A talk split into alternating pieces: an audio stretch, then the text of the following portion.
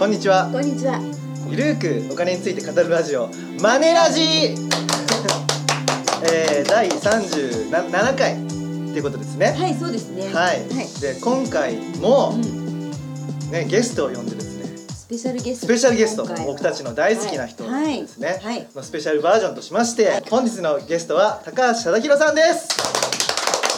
こんにちは。こんにちは。よろしくお願いします。お願いします。お願いします。はい、えー、高橋忠宏さんはですね、はい。リンクマネーコンサルティング代表の、はい。えーファイナンシャルプランナーと、ははい。いもう今をときめく若手イケメン FP としまして。そうですね。女性ファンのね、そう。も非常に多い。そうなんですよ。人気な。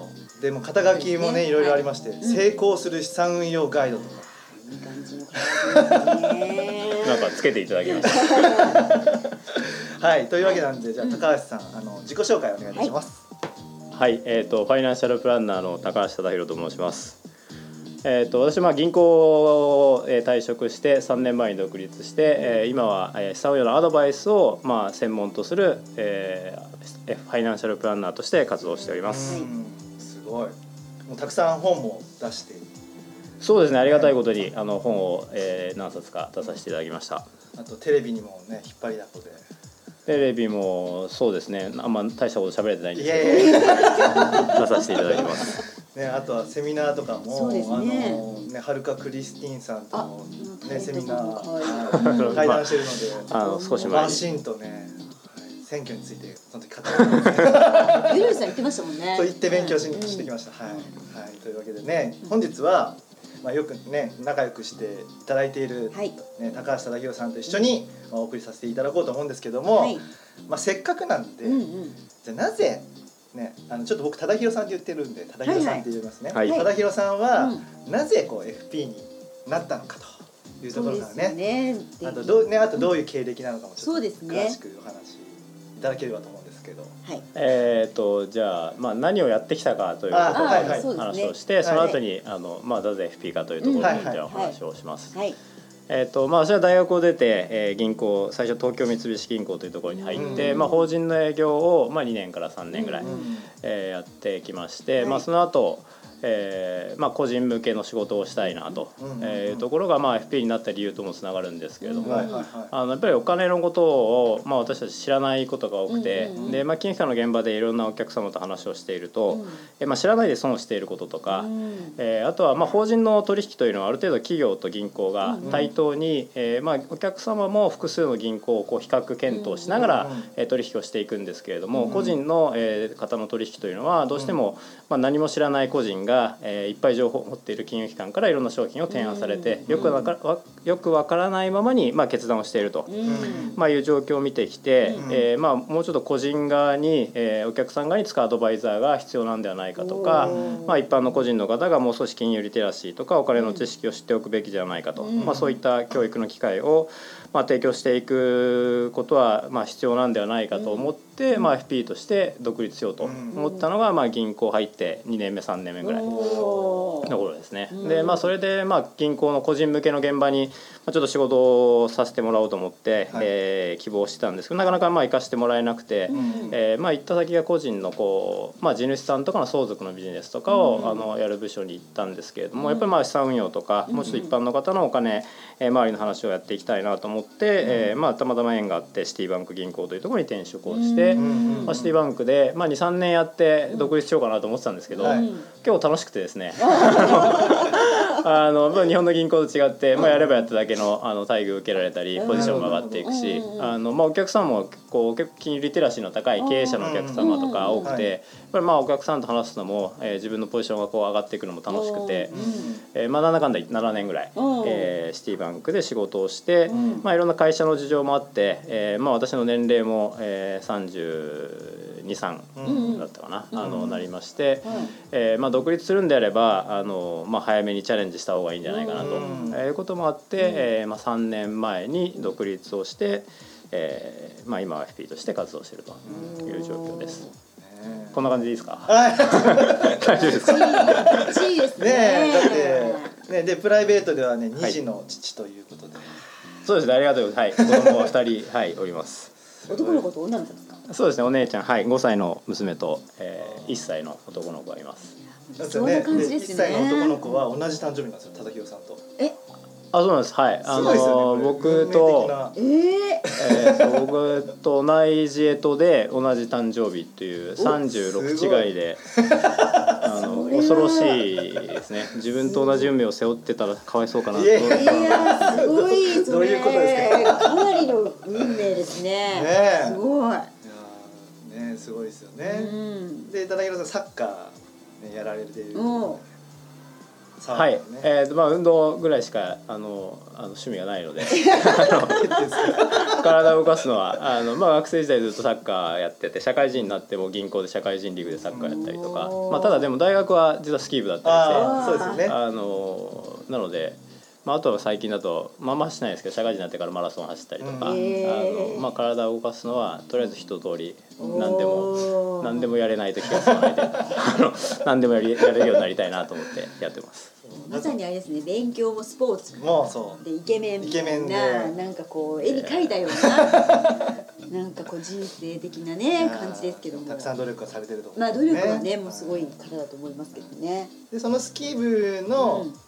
お友達が僕のアフラックの先輩あっていうことだったんで、はいはいはい。それでそのあそうです方をあのはい頼吉さんが独立する前に、うんうんまあアフラックにまだいた頃に、はい。僕の友達がさんの、まあ、先輩とか先輩っていうか同じ部署はいにいて、はいはいはい。なんか FP でビジネスをしたいっていうはい。生意気な子がいるよ、そう言われて、えーどんな生意気な子が来るのかなと思ったら頼藤さんが現れて。やっぱり生意気でした。いやいやまあ勢いあっていいなと思って。やっぱ物は言いようですね。だからそのあったのちょうどあったのが2014年の9月で起業したばかりの時にあお会いして、はいはいはい。で僕は起業したのは結局その来来年の、うんうん。翌年のその2015年1月だったんで、はいはい。まあ本当に先輩ですね。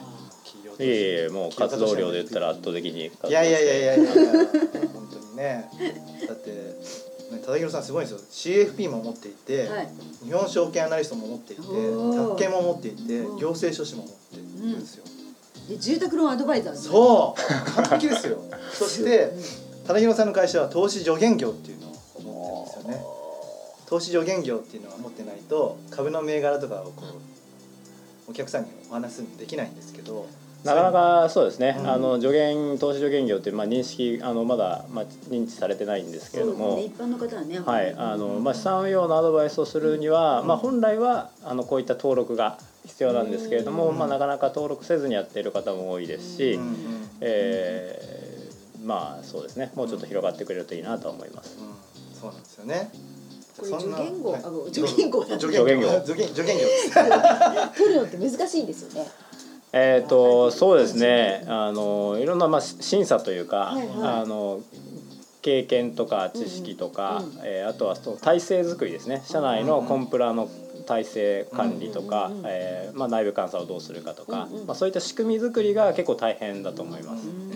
お金も供託しないといけないですよね。そうです。お金も法務局に供託して、うん。えー500万ぐらいでしたっけ？500万供託金が必要です。高いですよね。じゃあ信頼できる信頼できる。そう。というですね。そうですね。はい、じゃあそんな忠宏さんは将来どういうふうにねなっていきたいのか。ビジョンね。せっかくなんで。はいそうですね。あの、はい。私はやっぱりあのお金のアドバイスを、えーまあアドバイスビジネスがもうちょっと広がってくれたらいいなと、うん。やっぱりまあ今金融庁が改革を進めてるっていうのが、うん。あのまあ、あるんですけれども、はい。まあ、これまでの金融機関のサービスがどうしても顧客顧客顧顧客。顧客。ですね。お客様のねお客様の 利益よりも金融機関側のあの利益がこう優先されてきたと、はい。まあこれは金融庁の長官森長官なんかも、もうあの金融庁自身がまあ認めていて、うんうんえーやっぱりそのお客様の利益が優先されるようなビジネスがまあ広がっていってほしいと思いますし、うん。でまあ、そのためにはやっぱり売り手、えーまあ、金融商品を販売している人に相談をすると、うん。あのまあ、どうしても、えー商品を売ってビジネスが成り立つ仕組みなので、うん。えーそれをやっぱり自分のためにとって、えー最もえー最適なベストなアドバイスを得ようと思うと、まあ、売り手に相談するよりは、うん。えー第三者にちゃんとお金を払って相談をした方が、えーまあ、あのしっかりとしたアドバイスが得られるし、うん。まあ、世の中、えーまあ、こう情報はただというような認識があるんですけれども、うんやっぱり価値のある情報には、うん。まあ、ちゃんと対価がつくべきだし、うんそういった、まあ、良心的な志のあるアドバイザーが、まあ、増えてくれたらいいなと。うん。えーまあそのあのまあ微力ですけれども、うん。あのその線先駆け的なはいあのまあ立ち位置というか、うん。あの活動ができたらいいなと思って少しずつやってます。マネー界のわ若きリーダーとして引っ張っていよくね。まあそんなねあのその高弘さんの思いを形にしたのが、はい、うん。えー銀行員が顧客には勧めないけど家族に勧める資産運用術。これね。ね。これ読みたくなるね日本実業出版社で定価うん。1400円で発売されてるものですよね、うんはいはい、これはね、うん。これは悩みましたねこの本出すの。これ結構あの銀行側とかねお世話になってるそうですね、えーあのやっぱり僕の仲間もまだいっぱい銀行にいます。し、うですよね。金融機関でお世話になって経験を積んでい。ろんなことをさせていただいて、うん勉強もさせていただいて自分があるので、うんえー決して金融機関を、えー叩きたいわけでも、うん批判したいわけでもなかったんですけれども、うん。まあ出版社とか売るあのうん本を出す側は、まあ、できるだけこう目立つように、えー多くの人が、うん。えー興味を持つような、はいえ内容にしたいと、うん。えーいうことと、うん。まあ、僕としてはちゃんとしたことを伝えたいなと。いうことで、まあ、タイトルとかこれでもまあだいぶマイルドにですね、なったんですけれども あのまあただやっぱりまあどんなにいいこととか伝えたいことがあっても目に手に取ってもらえないと、うん。あの伝わらないので、まあ、そういう意味ではうん。ある程度こうアピールしていく必要もうん。あるなと思いながらちょっとアピールとかまあ得意じゃないんで。なんか増刷になってますもんね、まあそうですね。ありがたいことに、はい、少しずつ売れて。すごいです。ね。すごいですね。あのでまあやっぱりまあ銀行の仲間とか金融関係者に悪いなという気もあったんですけれども、逆にあの金融関係者の方がまあ評価をしてくれたこともあっあてー。やっぱり中にいると、はい。あのまあ、正しくないというかあうん。のこれって本当どうなのかなと思っていてもやっぱまあ会社員だし組織の一員としてなかなかあの、まあ、変えられないと。うん。いうところもあるので、まあ、外部からでもこういったちゃんとしたことが、まあ、世に出てあのお客さんもこう賢くなって正しいことが伝わることで、まあ、銀行もあの、まあ、本当はそれじゃいけないんですけど変わらざるを得なくなって変わっていくということも期待できるので、まあ、FP の人とか金融機関の関係者もあの、まあ、評価をしてこういうことちゃんと伝えてほしいと言っていただけたのは、うん。まあ嬉しかったですね。ただまあ僕も 金融機関にいた時はそういうことをやってたので、えーそこはあのやってた人がそういうことを書くのはどうなんだという厳しい意見を、うん。あの受けることもありましたし、えーまあ、そこ本当に悩みましたし、うんうんうんうんでもまあだからといって、うん。そのまあ自分が言わないと、うん。えーやっぱやってたからこそ言える部分もあるし、うん。変わってほしいなという部分も含めて、えーはい、なんか申し訳ない気持ちもあったんですけどあの、まあ、伝えてます。なるほど、はい。ちなみにその銀行員が、はい。このじゃあ手数料とかを意識しないで安い、はい例えばインデックス型はい。とかを売るような世界になったら、はい。銀行ってどうなるんですか？僕はですね銀行も相談料を取ればいいと思ってるんですよ。なるほど、うんあの結局銀行のお客さんも自分であの判断ができて勝手にやりたい人には、うん。まあ、安くていい商品提供すればいいし、なるほど。アドバイスが必要な人には、うん。えーそれに応じて、うん。えーまあ、それの人に、うん。あのアドバイス料じゃないですけども、うん。あの取ってやっていけば、まあ、お客さんにとってももうコストの高い商品ばかり揃ってるよりは、うん。分かってる人が安い商品をそのまま伝えて、サポートが必要な人にはそれなりの、サポートに対する対価をもらって提供していくという形にしていった方が、お客さんにとっても、うん。あのいいと思うんですよね。そうすると FP にとっては厳しい世界にそうあのなので銀行がちゃんとしたアドバイスができるようになって、そこで相談料を取ったりライフプランの相談なんかも、まあ、できるようになってしまうと、うん。別に FP の存在価値は、うん。あの独立系の FP のですね、はい。金融機関に所属して、えーやっていく FP っていうのは、うん。あの別に恨んがためではなくてちゃんとアドバイス料をもらってというのができるので、うん。まあ、そういう意味では、まあ、どっちがいいか分からないですね。独立してやっていくとやっぱ集客を自分でやったり、うん。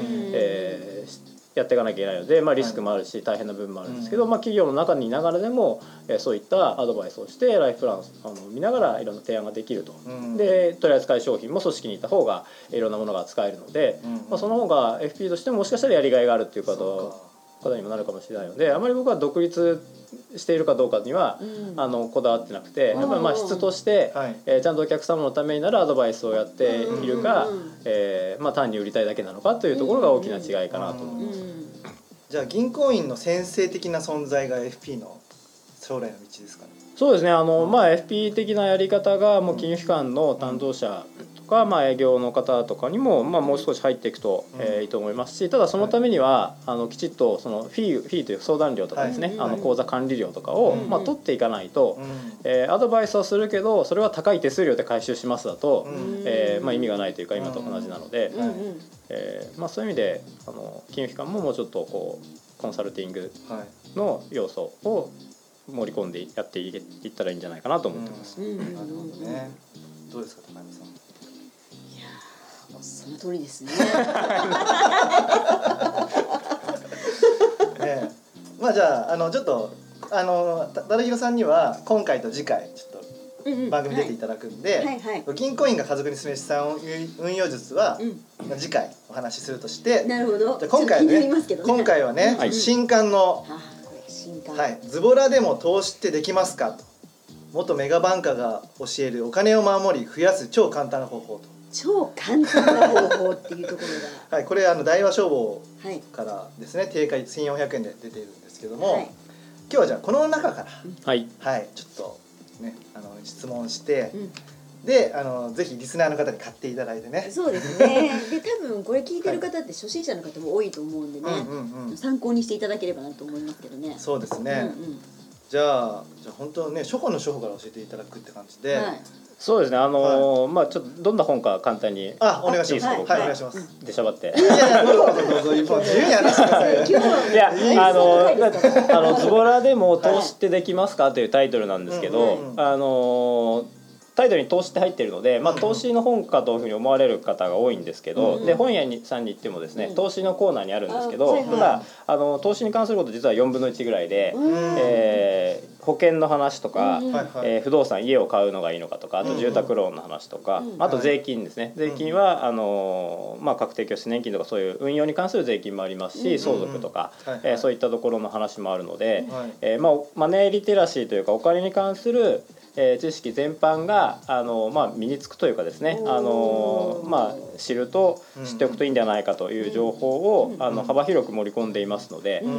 えーまあ、そういう意味では投資だけでなくうん金融リテラシーが身につくと思いますし、うん。まあ、中身もこう山田さんというですね、うん。あのまあ、ズボラで、えーお金のことなんか考えたことがなかったという、えー、35歳の、えーキャラクターの、えーまあ、その方とですね、こううん会話形式で、うん。えー進めていく内容になりますので、うん。あのすごくあの気軽にうん。パッと読める内容になってるかと思いますので。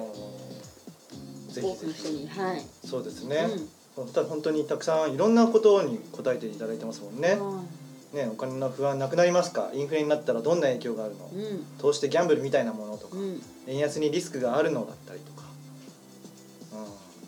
険って入ったらそれで安心じゃないの。うん。はい。初心者の人がねよく思うような疑問ですね。そうですよね。うんうん。でまあ投資ってやった方がいいんですかっていうので、まあ、やった方がいいとは思うんですけども、はい。ややんなくてもリスクがあるんですよね。そうですね、あのーまあ、投資何のためにやるかって僕は大事だと思うんですけど、うん。はい。あのまあ、お金たくさんあって、えー困らないんであれば別にやらなくてもいいっていう考えもありますし、えーただ、まあ、どんな環境になるかわからないですから、うんあのまあ、今は日本でこう、まあ、物価も安定してですね、うんうんはい。えー生活していくことができますけれども、うん。まあ、日本のこう将来、えーまあ、インフレ、えー物価がこう上がっていく可能性があったり、うんうんえーまあ、円の価値が、えーまあ、下がってしまう可能性があったりですね、まあ、いろんな外部要因というのは環境が変化していくので、うん。まあ、その変化に合わせて自分の、えーお金を僕は主体的に管理していくことが大事だと思うんです。うん。あの無理に投資する必要はないんですけれども、うん。ただその、まあ、預金に置いとけばとかうん国が年金なんとかしてる、えー会社が、えーまあ、退職金くれるからとかではなく、うん自分のお金自分の将来は、えーまあ、自分でしっかり管理していった方がいいと、うん。まあ、その中で、えーお金の管理の方法として、えー投資というのも、まあ、一部組み入れていくと、えーまあ、かなりハッピーな、えーうん。人生につながるんではないかなと。いうふうに僕は思ってます。んうんそうですよね。でもあれですよね。投資はお金が貯まってからするもんじゃないの？みたいな、うん。そうですね。これは一番、一番というかまあかなり大事なところですね、あうん。のどうしてもお金貯まって、えー投資しようかなと。で投資やってないの？っていうと、まあ、お金ないしという方は多いんですけど、うん。はい別にお金はなくてもこう数百円からでも投資ができるので、うん。やっぱお金貯まってからやると,、えー、と失敗した時のリスクも大きくなるし、うん。うんえーまあ、銀行に相談する方って大体そういう方なんですね、うん。あの現役時代は忙しくてあまりお金のことを考えたことがなかったけれども、うん。退職してうん。退職金入ってとか、うん。えーまとまったお金があってちょっとこれこのまま置いとくのも、うん。あのもったいないから何か運用しようかな、はいはい。投資しようかなという方多いんですけれども、はい。あのまあ、やっぱり経験がないのにいきなりまとまったお金を動かそうと思うと、えーまあ、失敗した時は ものすごく、まあ、取り返しのつかない失敗になる可能性もあるのはいでえーやっぱりあのお金がない人ほど、うん。あの始めてほしいなと。なるほどそうですよね。はい。じゃあ資産運用で心がけるべきことは？はい。心がけることなんですかね？心がける。いやいや、書きまポインしたよ。トはなんかなんか4つ。ああ、心がけ、そうですね。大事なキーワード。あの大事なポイント、はい、はい。大事なキーワードですね。はい。キーワードキーワード。資産運用で大事なキーワードはですね。キーワードはい。あの、まあ、今の話にもつながるんですけども、はい。あの、とにかく始めると。うん。とにかく始める。おー。とにかく始めえるー一つ目ですね。うんで、二つ目は、ゆっくり。やっぱり、あの、始めると。まあ、焦ってですね、どんどんやりたくなってしまう人多いんですけどもあ、の、まあ、ゆっくりやりましょうと。で、まあ、三つ目がですね、はい。あの、少しずつと。あ小学で。はい、あのどうしてもこう一気にやりたかったりですね、うん。あのまあどんどんつぎ込むという方多いんですけれども、うん。まあ少しずつと。で最後4つ目これ大事だと思うんですけど絶対にやめないと。おあの、まあ、金融機関でもですね相談して始めたけれども思うようにいかなかったりするうんうんとうん。あとはこうマーケットが大きく変動してしまうと、うん。あの引き上げやめてしまう人が多いんですね。うんでそれは一番もったいなくてですね、うん。でまあ、悪い経験をするともう投資なんてと言ってうん離れてしまう方も多いんですけれども、うん。まあ、本当にもうもったいないなというか、うん。あのがんあの頑張って続けてほしいなと、うんえー思うんですけれども、うん。ですので、えーこのとにかく始めるはい。ゆっくりはい。少しずつ、あとは絶対にやめないと、うんはい。の4つのキーワードで資産運用をやっていただければとうんいうところですね。うん。はい。リスナーの皆さんいかがでしょうかね。はい。というわけでまあ資産運用のところはそんな感じでして、うんはい。まだまだこの本には、はい、保険とか税金家と税金もあるのでちょっとじゃあ保険のところからうーんまあ長尾さんの回でもね保険のお話ありますしたけどね。はいはい。どうあじゃあ保険はどこで買えばいいの？っていうの、うん。はいこれどうですかね？保険どこで買ったらいいんですかね？あのえ僕に聞きます？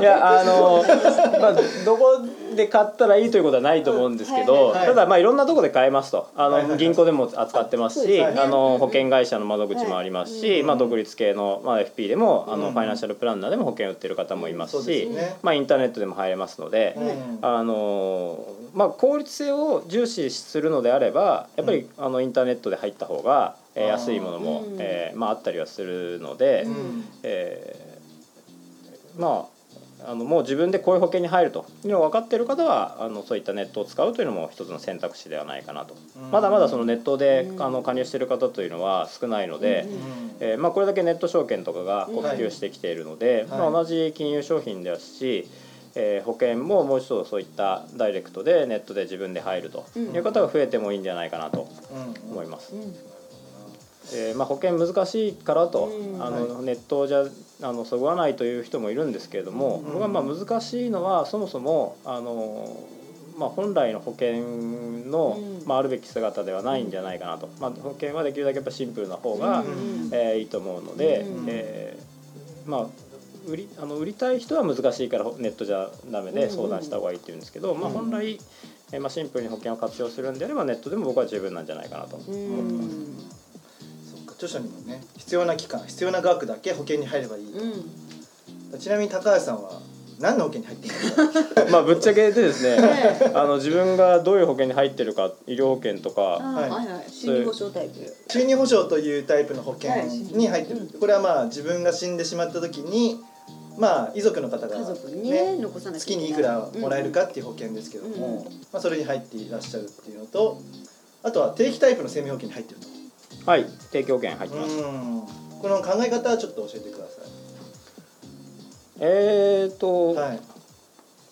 やあのやっぱり今子供がいるので、はい。えー子供が生まれた後に、うんうん。やっぱり将来のあの、まあ、自分が何かあった時に、うんまあ、子供の生活費であったり、うん。えー資金というのは最低限確保しておくべきだと、うん。えーいうことで、えーまあ、掛け捨て両方とも掛け捨てのタイプですけれども、うんうん。えー保険に2つ入ってますと。うんまあ、最初に1つ入って、まあ、子供はい。2人目が生まれた時にもうちょっと定期保険を、あの当初10年ぐらいはちょっと一旦は大きくしといた方がいいかなということで追加したという感じですね。はい、でこんな 保険もですね会話形式で、まあ、素朴な疑問に対して、丁寧に丁寧にですねうんうん。佐々木さんがこう解説するっていう仕組みになってますね。うん。ああとじゃあ家最後家のね、うん。はいところで、はいはい。低金利時代の今家今家は買い時なのかと、うん。はいいうところなんですけども、はい。あのまあ、結論から言うと、はい。あの別にマイナス金利だから買い時とい。うことはないと思います。でももともと金利が、例えば住宅ローンの金利が 4%5% が、うん。まあ、ゼロになったらそれは確かにチャンスかもしれないんですけどもともと低かったので、うん。別にここ数年で劇的に変わったわけではないので、うん。えーマイナス金利だからとか低金利だから買い時というのはあくまでもやっぱ売り手サイドの、えーうん不動産業者の、まあ、都合であって、うん。まあ、それよりもやっぱりその方の、まあ、ライフプラン、うん。えーが重要だと思うので、うん。えーあまりその金利がどうこうとか、うん。不動産価格が高いから安いからというのは、えー関係なくて、うんうんえーまあ、ライフプランの上でやっぱり買っておいた方がいいと生活の拠点が決まって、え家族構成も固まって、まあ、うん買っておいた方がいいだろうとうんいう場合にはたまたまその時金利が安かったとかうん。不動産価格が高かったと。うん。えーいうだけで、まあ、そっちを、えー、と金利が安いからとか不動産価格が高いから安いからで、まあ、買うかどうかというのは決めるのは僕はおかしいのかなと、うん忠宏さんは家買ってます？家建てましたはい。おおも持ち家です。うんすごい。家建てましたね。建てまえ一から。自分で建いてやいや業者が。業者が建てました。たすごいですね。あもう持ち家だったんですね。持ち家ですそっか忠宏さんすごいですね持ち家もあって、うんやっぱりまあそこはライフプラン上ですね、はいあの独立して、うんえーまあ、銀行からお金が借りにくくなると、はいはいはい、えーいうことであればやっぱ銀行員であるうちに借りといた方がいいし、信用があるうちにね。さすが。まあ、そこはまあ家族構成なんかもやっぱりある程度こう決まってきたりすると、うんうんあのまあそうですね。抜かりなくね。硬いですから。硬いっすよね。硬いですねさすが。僕も起業する前は、まあ、家買ってからですね。うん。家だからカードはたくさん作ってきましたよ。起業するとカード作れないんでね。今ね不安定なねうん。この事業の中に生きてるもんね。そうですね。はい。というわけでですね、はい。はいちょっとお時間も来てしまったので、はい、まあ、結構ね本日はこのズボラズボラでも投資ってできますかっていううん本の中から、はい。はい、いくつかご紹介しましたけども、はいまあ、本当にたくさんのテーマをですね、もう会話形式で、うん。はい、もうまさに何でしょう嫌われる勇気とか、うん。はい、そんな感じですかね。あと大富豪兄貴の教えとかそういうイメージでこう交互にこう高橋さんが丁寧に解説してくれるうん。という形なので読みやすいですね。読みやすいですね。ね。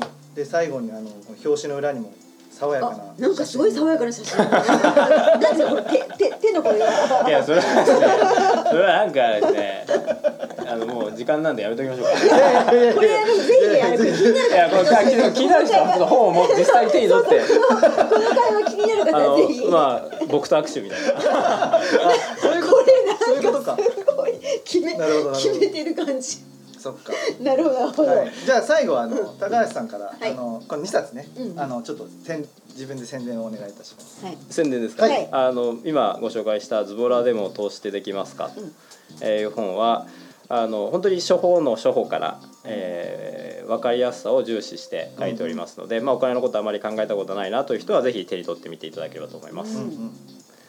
でもう一つの、えー、と銀行員が顧客には勧めないけど家族に勧める資産運用術とうん。いう本はあの、まあえー金融関係者とか、まあ、資産運用を少しやったことがある方はあのすごく、えー内容があの入ってくるんではないかなと、えー思いますので、まあ、ぜひこちらも経金融機関の裏側を知りたい人も、うん。えー手に取っていただけると、えーいいなと思います。は、はい。ぜひ皆さん買ってください。よはい、よろしくお願いします。ろしくお願いします。はい。よろしくお願いします。じゃあですね、あと次回も引き続き高橋さんには出ていただいて、はい。まあ次回は銀行員が家族に勧める、えー資産運用術についてちょっとね、聞いていきたいと思います。はい、というわけで、えーお時間が来てしまいましたので、はい。頼藤大樹と高山和恵と高橋忠宏がお送りしました。ましたね。See you. See you はい。では、はいちょっとここで宣伝をはいさせていただければと思いますが、はいえーっと Amazon では8月8日からはいで一般の書店では8月9日から並ぶことになります。はいはい、タイトル。ズバリライバルはイデコおーい。二人だけの盛り上がりねですよえ、あの漫画でわかるイデコの始め方、うんライバルはイデコと。はい。はい。でこれもう漫画全部漫画です。はい。はい。ちょっとだけ漫画があってなんか説明文があるってわけじゃなくて全て漫画でして。そうですね、うん。まあちょっと本当に東京タラレバ娘を彷彿とさせるようなそうそうそう感じにはなっておりまそうね。す、、はい。この漫画描いていただいてるのが木本よし子さんっていう方ですけどこの人は、ね結構なんですか手塚。おさむさんの、ははいいプロダクションに。プロダクションにいる方で、はいはい、すごい方なんですよね。そうですよね。はい。まあこの本は、まあ、スラスラ申し込み書を書けるようになるための、はい。はい。まあ、エッセンスを入れております。はい。やっぱりイデコってすごいまあいいものだって分かってるけど最初のハードルが高すぎると。それはもう申し込み書が難しすぎるとそれでね結構放置してねやっぱり森仕込み書を取り寄せたけど、うん。すごい間が空いちゃってるってお客さんも結構いらっしゃいますよね。そうなんですよね、うん。だからそのまあ楽天証券とか SBI 証券って安いんですけど、うんうん。その送られてくる資料が難しいものがいっぱいバーってくるからそうですね。うんホームページ上で申しこあのー申し込み書をはい。送付してもらうっていうのうん。でクリックして入力したにもかかわらず、はい。送られてくる資料が難しすぎてそこで止まってると。この間ねそれちょうど SBI さんのね広報さんにおお話ししたばっかりなんですよ。あー。改善お願いしますって。そうそうそうそう、はい。でもそこをしないと多分もう難しい、そうですね。うん。まあもちろんあのもともとねあの住信 SBI ネット銀行とか使っている方とか、はいはい楽天銀行を使っている方にとってはうんうん。ネットリテラシーがあるので、はい。まあ簡単だろうっていうところはあると思うんですけど、はいはい。やっぱこれはもう初心者そうですね。うん、が皆さんが入っていただけるためにはまあもっともっと簡素化しないといけないのかなと、うんはい、いうとこですね。でまあそこの部分が変わらないのであれば、うんより分かりやすくはいアプローチする方法を考えるっていうのが僕たちの仕事なので、はい。はい、というわけでねこれ税込みで540円とあ安い安いですよね。安いですね。でかつびっくりしびっくりしますよ。はい。これ書店だけじゃなくてコンビニにも並びます。これいいですね。コンビニとかにあったらお手にこう取っていそう。ただいそうて。そうなんですよ。ついこう買っちゃおうかなっていうね。そうそうそうそうそう。ね、うん。ぜひ皆さんこれはい買っていただいて、ね勉強して勉強したらすぐもう申し込みを書いちゃってね。そうですね、はい。ぜひスタートしていただきたいでね。ですまあ所得控除の効果とかを得て、うん。はい。はい。まあニヤニヤしちゃってください。はい。というわけで、うん。えー漫画でわかるイデコの始め方、はい。えーライバルはイデコびっくりマークみたいな。はい。はい。で、えー金財さんからはい。定価500円はい。というところで、うん。はい、誰でも書ける今すぐイデコを申し込める一番簡単なイデコの本とはい。ありますのでぜひぜひお願いいたします。お願いいたします。この番組では皆様からのご意見ご感想をお待ちしております。宛先は info アットマークマネー &you ドット jp info アットマーク moneyandyou.jp までお寄せください。こ